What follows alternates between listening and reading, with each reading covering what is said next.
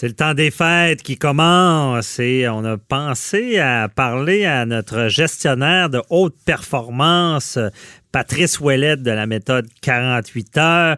Et là, on va être une chronique un peu euh, intéressante, loufoque, si on peut dire. On voulait demander comment on fait pour survivre au temps des fêtes, comment on fait pour survivre à la parenté. Bonjour Patrice. Bonjour, Maître Bernier. Bon, euh, as-tu des trucs? le temps des fêtes, là, c'est quasiment fatigant, là, aller dans les parties, puis euh, la belle famille, la, la, la, la, la monon, cochon, la, la, la matante qui sent le parfum. Absolument. C'est un temps, on arrive en fin d'année, où pour certains, il y en a qui ont atteint leur objectif, il y en a d'autres qui sont peut-être un peu plus déçus. Mais on se dirige vers un moment pour plusieurs personnes qui créent beaucoup d'anxiété. Hein? Ouais. On rentre pas nécessairement dans une zone de performance, on rentre dans une zone d'obligation très souvent et d'anxiété. Ben c'est vrai parce que déjà, on, arrive là, puis il faut, faut se reposer, il faut en profiter, mais comme l'impression, on se dit, ouais, j'aurais pas en faire plus avant, j'en ai pas assez fait avant de me reposer, puis c'est ça, je me, on se sent obligé d'aller dans les Ben oui, puis c'est c'est un peu paradoxal parce qu'en même temps, ça devrait être un temps de repos, un temps pour décompresser, et particulièrement un temps pour être en famille. Et en famille, quand je dis en famille, c'est avec, avec ses très, très proches, donc mhm. ses enfants, si on en a, conjoints, conjointes, ou peut-être euh, ses parents. Mais quand ça devient plus large que ça, c'est là que parfois le gâteau se, se, se gâche un peu, ou là, c'est le, on y prend que le beau-frère qui parle de politique, avec la belle-sœur qui parle de ses robes tout le temps. Et puis ces moments-là ben, peuvent, dans certaines familles, euh, créer beaucoup d'anxiété, parfois même des, des moments assez intenses d'émotion. Ouais, des fois des chicanes même. Euh, mais euh, est-ce qu'il y, a une façon de gérer ça?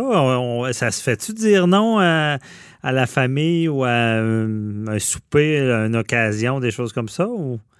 Ben écoutez, absolument, absolument. Je pense que le plus important dans ça, c'est de se respecter d'un, mhm. euh, respecter aussi l'opinion de son conjoint conjointe, et puis de savoir nos limites sont où. Je pense c'est le premier point parce qu'il y a des gens qui, lorsqu'arrive le temps de, des fêtes, si on peut dire, ils redeviennent des adolescents. C'est que retourner en famille, c'est rouvrir des vieilles plaies, des mhm. vieilles blessures non guéries, des vieilles histoires.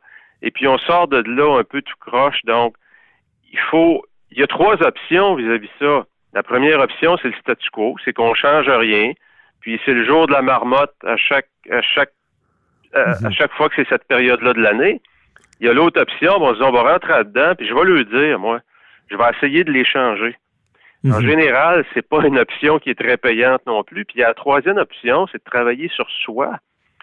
Comment je vais réagir quand ma belle-sœur ou mon beau-frère va se mettre à parler de politique puis que je partage pas ses opinions, puis qu'il va s'emballer parce qu'il va avoir un verre de trop de prix, ou, ou, encore qu'on va se mettre, peu, peu importe le sujet, c'est peut-être essayer de voir quels sont les points que vous avez en commun et repartir la relation sur une base neuve, comme si de rien n'était passé. Il y allait qu'un esprit plus ouvert, plus détendu. Parce que dites-vous qu'en bout de ligne, là, quand vous ressortez de là frustré, puis ça vous prend trois jours à vous en remettre, puis la semaine d'après, ça nous revient encore à l'esprit. La parole assassine que la belle-sœur a dit ou encore que notre belle-mère nous a dit ou le beau-père. c'est pas bon pour la santé, puis c'est pas de même qu'on veut finir l'année puis qu'on veut commencer non plus 2020. Ouais. Donc, donc votre point, Maître Bernier, est-ce qu'on devrait pas savoir aussi si on doit se retirer de ces fêtes-là?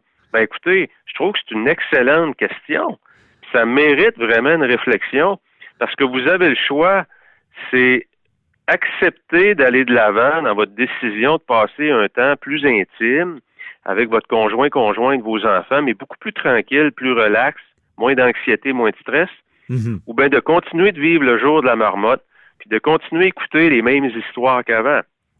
Alors, je trouve que c'est une excellente question, puis ceux qui ont les, les la force d'aller de l'avant avec ça, je pense qu'ils peuvent juste en sortir gagnant. Et quand le temps des fêtes est passé, peut-être prendre le téléphone puis expliquer à sa à sa mère ou à son père ou à la belle-mère pourquoi qu'on a tenu à rester avec ses proches, puis avoir du temps davantage de qualité. Ça se fait. Ah, et j'appelle ça se respecter. Non, c'est important. Se respecter, peut-être euh, un peu de laisser aller, lâcher prise, justement, c'est souvent ça. Hein, c'est de, on, on embarque dans les commentaires puis on, vit ça mal, mais c'est le, le, lâcher prise. Euh, et dans, dans cette période-là aussi, bon, il y, a, il, a, géré ça, toute la famille qui, qui, amène du stress, mais il y a aussi euh, accepté, parce que euh, pour, pour les entrepreneurs, tu conseilles quoi euh, s'il faut, faut. Parce que, tu sais, il y, a des entreprises qui disent, bon, on fait travailler les gens entre Noël le jour de l'an, parce qu'il y a des jours que, de travail. Il y en a d'autres qui prennent d'autres décisions de, de, de fermer les entreprises pendant deux semaines. C'est quoi que tu préconises? Ben, tout, va, tout, dépend du type de service que vous offrez, évidemment. Curieusement, il y a de plus en plus de gens qui veulent travailler pendant cette période-là. Pourquoi? Parce qu'ils ont la raison parfaite pour pas participer aux grandes réunions de famille. Ah, OK.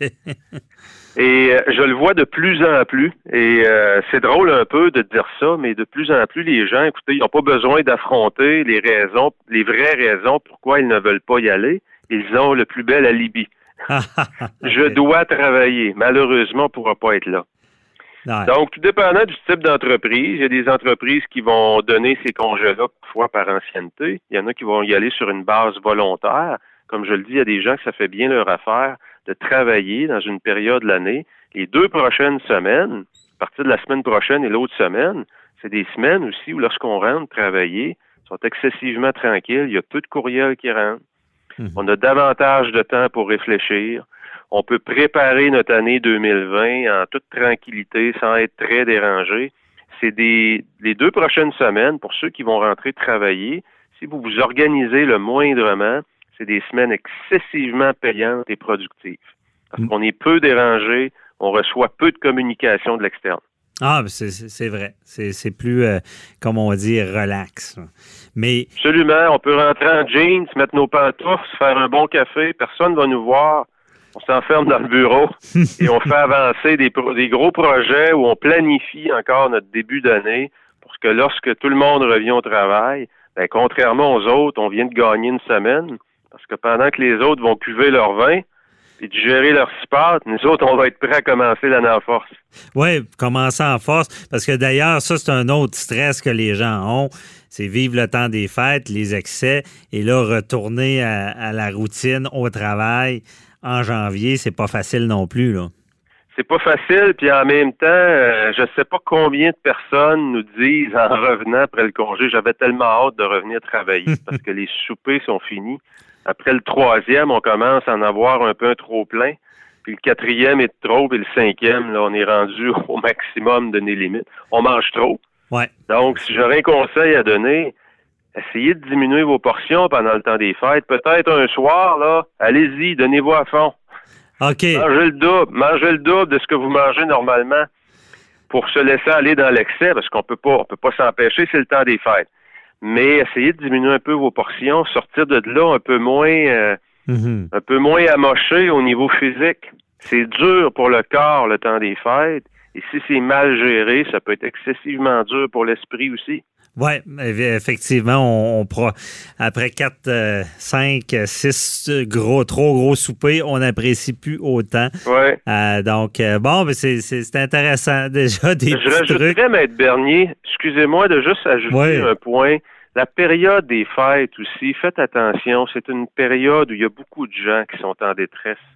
Il y a des gens qui vivent beaucoup, beaucoup de solitude et c'est des moments très, très propices aussi. Je sais que c'est pas un sujet qui est intéressant à parler pour les mhm. suicides ou les gens qui ont des idées noires. Soyez vigilants.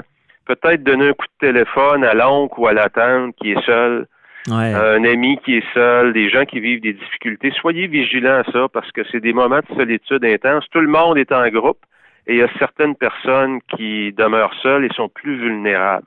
Ah, c'est vrai. C'est vrai que le temps des fêtes, ça, ça brasse beaucoup de choses. Les gens se sentent. Oui, oui, Les gens qui sont seuls se sentent encore plus seuls.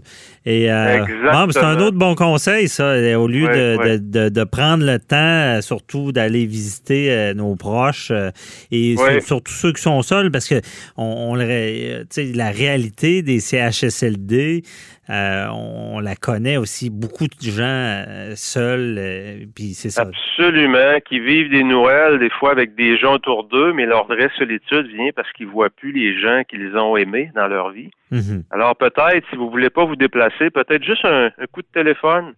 Un ou deux coups de téléphone, ça peut faire, c'est probablement un cadeau qui vous coûtera pas cher, mais qui va avoir la plus grande valeur. Bon, mais bien dit. C'est de la bonne gestion, de la saine gestion.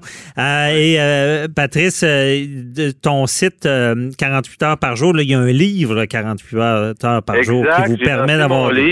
Oui, j'ai lancé mon livre hier, Maître Bernier, qui s'appelle, qui est sur la méthode 48 heures, donc qui est une méthode, dans le fond, pour euh, démarrer l'année en force. OK. Alors, s'il y a des gens qui veulent se le procurer, il est en précommande. Présentement, quantité limitée, ça va arriver vers la mi-janvier, ça va être livré euh, alors, je suis très content de pouvoir, euh, pouvoir le lancer à ce temps-ci de l'année. Bon, ben, super. Puis il y a toujours euh, euh, tes chroniques sur le Facebook aussi en lien avec toute la gestion personnelle d'affaires. Je vous incite à, aller voir. Merci beaucoup et joyeuses fêtes. Profites-en bien. on se reparlera en janvier pour d'autres dossiers de gestion de haute performance. Merci. Bye bye. Excellent, Maître Bernier. Des joyeuses fêtes à vous et votre famille. Merci beaucoup. Merci, au revoir. Au revoir.